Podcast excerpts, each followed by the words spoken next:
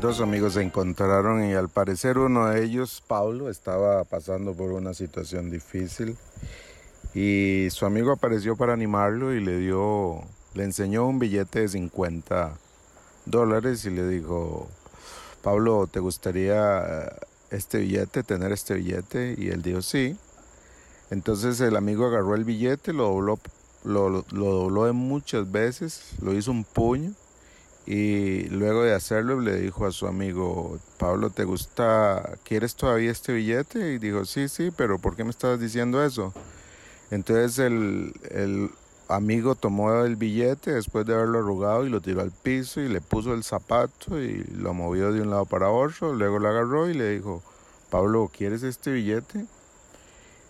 Y Pablo dijo, claro que sí, aunque esté maltratado y dañado, es un billete, todavía vale 50 dólares. Y entonces su amigo, para animarlo, le dijo, Pablo, debes saber que aunque a veces algo no salga como quieres, aunque la vida te arrugue o pisotee, sigue siendo tan valioso como siempre lo ha sido. Lo que debes preguntarte es cuánto vales en realidad y no lo golpeado que puedas estar en un momento determinado. Y aunque esta historia termina con un mensaje que podríamos decir es muy positivo, yo creo que nosotros los hijos de Dios debemos eh, tener claridad en, en algunas cosas. Por eso se lo cambio. Le cambio estas últimas palabras que dijo el amigo a Pablo por estas. Pablo, debes saber que aunque a veces algo no salga como quieres, aunque la vida te arrugue o pisotee, Dios sigue amándote y eso nunca va a cambiar.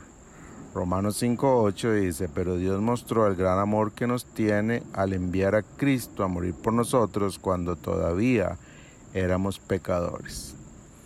Si usted nota la diferencia, uno está centrado en el valor que yo tengo y el otro está centrado en el valor que tiene Dios al venir por mí a rescatarme siendo yo un pecador. Eso hace una gran diferencia. Un abrazo.